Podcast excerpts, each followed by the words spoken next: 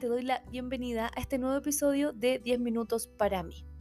Hoy, 10 de octubre, es el Día Mundial de la Salud Mental y por lo mismo me pareció súper importante dedicar este episodio a este tema porque necesitamos hablar sobre salud mental, necesitamos visibilizar cifras, visibilizar el impacto que esto tiene y también necesitamos generar conciencia, generar cambios y romper un montón de barreras y estigmas que existen hasta el día de hoy.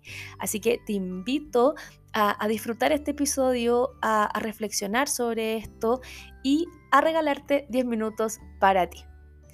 Oye, partamos con algo tal vez eh, básico, pero como para que entendamos lo mismo, y es qué es la salud mental. Porque tal vez cuando hablamos de salud mental pensamos como en un concepto eh, muy técnico o muy llevado a la salud. A mí me gusta entender eh, como que no existe salud sin salud mental que la salud mental es la base, es la base de nuestro funcionamiento, es la base de quienes somos. Entonces, eh, en el fondo, cuando hablamos de salud mental, estamos hablando de nuestro bienestar emocional, psicológico, social, y no se trata solamente de tener o no tener un trastorno mental, sino que de cómo nos sentimos, cómo pensamos, cómo nos relacionamos con las demás personas. Entonces sería como un estado dinámico y que puede ir cambiando a lo largo de nuestra vida.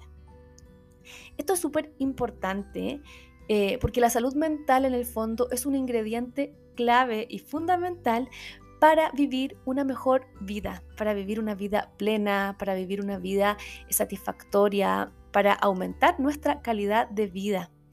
Ahora, em, antes de, hacer este episodio me puse a investigar algunas cifras porque siento que las cifras nos permiten visibilizar de mejor forma los problemas y concientizar en el fondo y entender, oye, esto no es un invento de alguien, sino que en verdad hay números que eh, respaldan esto y los números no mienten. Así que, ¿sabías tú?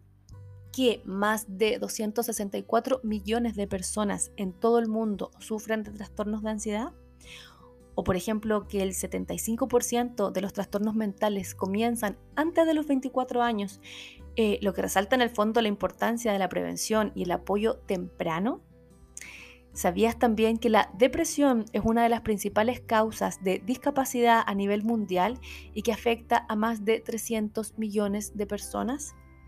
Estas cifras son impactantes y en el fondo demuestran la importancia y la gravedad de no tomar conciencia respecto a la salud mental, de que en verdad necesitamos eh, generar eh, visibilidad y también necesitamos que en el fondo existan, no sé, campañas a nivel público, eh, más inyección de recursos, necesitamos en el fondo hacer algo y por lo mismo me pareció importante hablar sobre este tema hoy.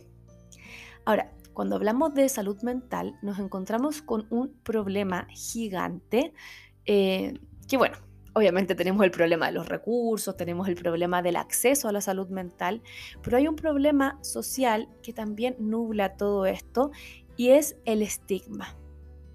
Porque el estigma es una barrera que impide que muchas personas, por ejemplo, busquen ayuda o que hablen abiertamente sobre su salud mental, sobre cómo se sienten. Y vamos a volver a los datos como para entender que el estigma es real. Y un dato que encontré es que el 60% de las personas con problemas de salud mental no busca tratamiento debido al estigma social y eso obviamente hace que se agrave las condiciones de salud mental de esta persona, porque en el fondo lo está pasando mal, le pasa algo y no está recibiendo la ayuda que requiere por miedo, por miedo al rechazo, por miedo a que a lo mejor no va a tener el apoyo de su familia, por miedo a que invaliden en el fondo su, su malestar. Entonces pasa que la falta de comprensión y la falta de empatía hacia las personas que luchan con algún problema de salud mental, mental perdón, lo que hace es perpetuar el problema y aísla mucho más a las personas que necesitan la ayuda. Entonces, eh, si es que de repente tenemos algún amigo, alguna amiga, algún familiar que está pasando por un mal momento, que necesita ayuda, lo que más necesita de nuestra parte es comprensión y empatía. Y poder estar ahí sin juzgar, porque el juicio es lo que nubla todo este proceso y lo que en el fondo también hace que la persona diga así como, pucha, eh, tal vez no es para tanto, tal vez puedo solo, eh, tal vez, eh, no sé, si, si pido ayuda va a ser considerado como de débil y no es así, es todo lo contrario, pedir ayuda es de valientes. Pasa con el estigma eh, al menos me ha tocado verlo así en la consulta, que cuando yo recién empecé a trabajar, hace muchos años atrás, no, verdad, hace 15, como que me tocaba ver mucho más que de repente eh, adolescentes o personas jóvenes no contaban con el apoyo de su familia porque eh, eran como más criados de otra época, o sea, era otra generación y es como, ay, pero si el psicólogo no sirve para nada, o como, no, estos problemas se solucionan trabajando, se solucionan que te tenés que levantar más temprano. Y, y ya, además que sí, hay cambios en nuestro estilo de vida que pueden hacer la diferencia, pero cuando uno tiene depresión, cuando uno tiene ansiedad, eh, estos síntomas muchas veces son invalidantes, entonces no es que uno no pueda o uno no quiera, sino que en verdad uno no, no puede. O sea, de repente en una persona con depresión, hasta levantarse es un tremendo logro porque existe esta cosa así como de bloqueos a nivel conductual y tenemos todas estas funciones ejecutivas así como medias en pausa. Entonces cuesta hacer cosas. Y darnos cuenta y visibilizar que esto ocurre eh, hace que muchas personas también que sufren esto todos los días y que a lo mejor le dicen, no, es que tú eres flojo, es que le tenéis que echar ganas, eh, también se sientan comprendidas y que entiendan que todo esto no es su culpa. Porque finalmente, al final lo que sucede es que estas personas, eh, o bueno, todas las personas, no estas personas así como si fuera algo externo, sino que todos lo hemos pasado mal en algún momento de la vida y el que nos sintamos en el fondo, que nuestro entorno nos comprende, en verdad nos alivia. ¿Por qué? Porque ¿qué pasa? Cuando lo estamos pasando mal y nuestro entorno lo único que hace es juzgarnos, lo único que generan es como un doble problema, porque yo ya tenía un problema, lo estaba pasando mal y ahora lo estoy pasando el doble de mal porque en el fondo no me siento comprendida. Entonces, la comprensión y la empatía son elementos claves para poder ayudar a una persona que tal vez no lo está pasando tan bien. Ahora, ¿Cómo podríamos cuidar entonces nuestra salud mental en el día a día de forma fácil y no de, formas a lo mejor que, que impliquen gastar dinero, sino que estoy pensando como en formas simples y costo cero? Aquí yo creo que lo principal es dedicarnos tiempo, eh, regalarnos momentos que nos permitan reflexionar, entender cómo estamos, porque eso también nos va a permitir prevenir eh, y también darnos cuenta antes de que algo no anda bien y a partir de ahí tomar medidas. Eh, dedicarle tiempo también a actividades que te relajen, que te hagan feliz, hablar de tus sentimientos, buscar apoyo también de tu red. Cuando uno conversa de lo que le pasa, en verdad se alivia y como que todo este peso emocional baja. También es importante establecer límites saludables con nuestro entorno, aprender a decir que no, y algo que, yo siempre también recomiendo es tener una rutina. ¿Por qué? Porque las rutinas nos dan estabilidad y nos van a proporcionar también una estructura y seguridad, sobre todo en los momentos en donde no nos sentimos tan bien. Eh, entonces de repente las rutinas son súper salvadoras, sobre todo en estos días malos. Y también creo que no hay que subestimar em, la nutrición y el sueño, o sea, son pilares fundamentales en nuestra salud mental. Preocuparnos de cómo estamos alimentándonos, cómo estamos nutriendo nuestra vida, cómo está nuestra calidad y cantidad de horas de sueño. Em, una alimentación equilibrada y un buen descanso son fundamentales para que podamos funcionar bien. Entonces, oye, este tema es un tema tan completo que, que es heavy poder como eh, abordarlo en todas sus aristas.